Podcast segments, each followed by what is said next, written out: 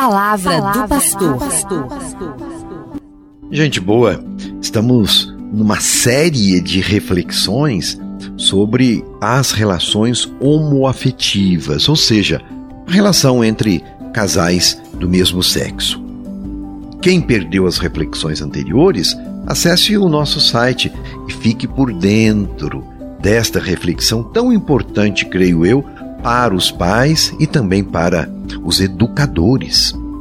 Como vimos anteriormente, a igreja é mãe misericordiosa de todos os seus filhos. Não exclui ninguém, porque a salvação em Cristo é para todos os que o aceitam. Cabe à igreja a solicitude pastoral, ou seja, catequizar, instruir sobre a moral e os costumes e também sobre a sexualidade humana, inclusive sobre o homossexualismo. Perante Deus, todos, todos têm uma mesma identidade fundamental. Qual é a identidade nossa diante de Deus? Ser criatura, porque somos criados por Ele, e pela graça, ser filho de Deus, herdeiro da vida eterna. E como a igreja então vê a adoção de crianças por casais homossexuais? É sobre isso que eu quero refletir hoje. Muitos casais homossexuais pedem autorização para adoção e legalmente podem fazê-lo. Ou até práticas de fecundação assistida para ter um filho. A igreja pergunta se tal atitude não contraria o propósito mesmo do matrimônio. É a partir daí que eu quero refletir. O Papa João Paulo II, São João Paulo II, na sua carta às famílias, ele define o matrimônio como o pacto com o qual o homem e a mulher, o homem e a mulher constituem entre si a comunhão íntima de toda uma vida, ordenada por sua índole natural para o bem dos próprios cônjuges e aberto à procriação e à educação da prole. Assim nós entendemos família e amor humano. E acrescenta: somente uma tal união pode ser reconhecida e confirmada como matrimônio pela sociedade, dos homens e das mulheres. Ao contrário, assim não são as outras uniões interpessoais que não obedecem às condições agora recordadas por nós: união entre o homem e a mulher abertos à procriação. Então, a igreja entende que a adoção ou prática de fecundação assistida, neste caso das relações homoafetivas por um casal homoafetivo contraria ao propósito do matrimônio cristão. Orienta a igreja que não seja adotada essa atitude. E qual deve ser o comportamento da igreja então com os casais de união homoafetivas?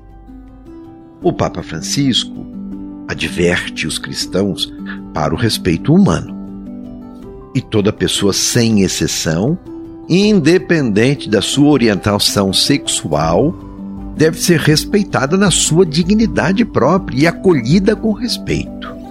Nós reafirmamos isto.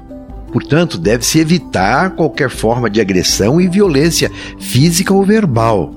O Papa chama atenção para o compromisso do cristão para com estas pessoas, para ajudá-las, para que possam dispor dos auxílios necessários para compreender e realizar plenamente a vontade de Deus na sua vida. É função da igreja isto. Porém, acolher, respeitar, não significa equiparar a união homoafetiva legalizada com o matrimônio cristão.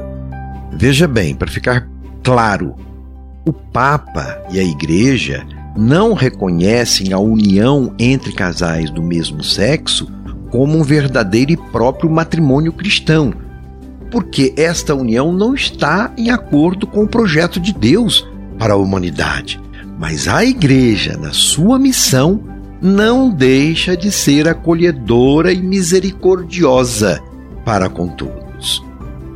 A família pertence à ordem natural e é a única estrutura que responde à realidade do matrimônio: marido, esposa e filhos.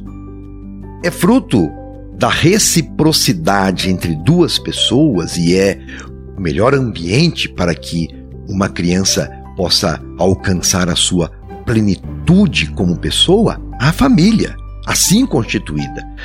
A casa está sob o cuidado do papai e da mamãe, que são os principais educadores. Portanto, a união matrimonial não se equipara com estruturas superficiais, com o apelido de família. Nem toda união entre duas pessoas é, portanto, uma família. Quando se parte de estruturas familiares diversas, ou quando essa vontade conjugal não existe, papai e mamãe abertos a gerar filhos, qualquer outra conjugação da família, por original e extravagante que possa resultar, será totalmente ineficaz em todos os seus efeitos.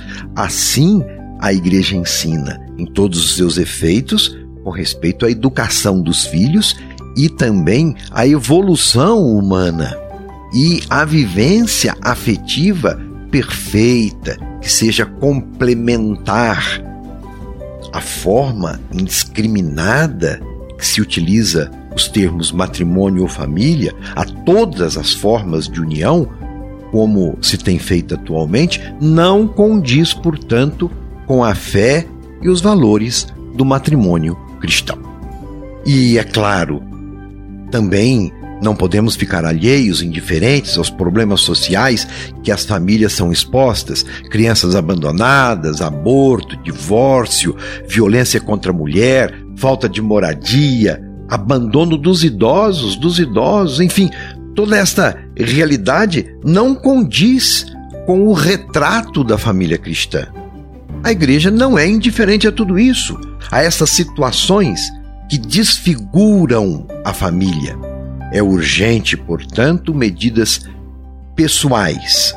Nós, como cristãos, agirmos nesse sentido, para evitar todas essas atitudes maléficas, mas também é urgente medidas políticas e econômicas que possam garantir e preservar os direitos e o bem da família, porque assim estará sendo preservado o direito do homem e da mulher, da humanidade.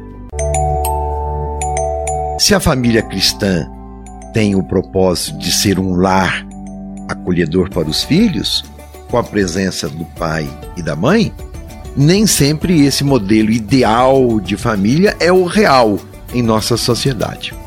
Qual é a importância de um lar bem estruturado com a presença do papai, da mamãe e dos filhos? É a pergunta que eu deixo para você a partir dessas reflexões que estamos fazendo. A compreensão do Deus amor pode iluminar a paternidade e a maternidade responsáveis? Vamos pensar um pouco mais sobre isso e continuaremos as nossas reflexões. O meu abraço. Você ouviu Palavra do Pastor.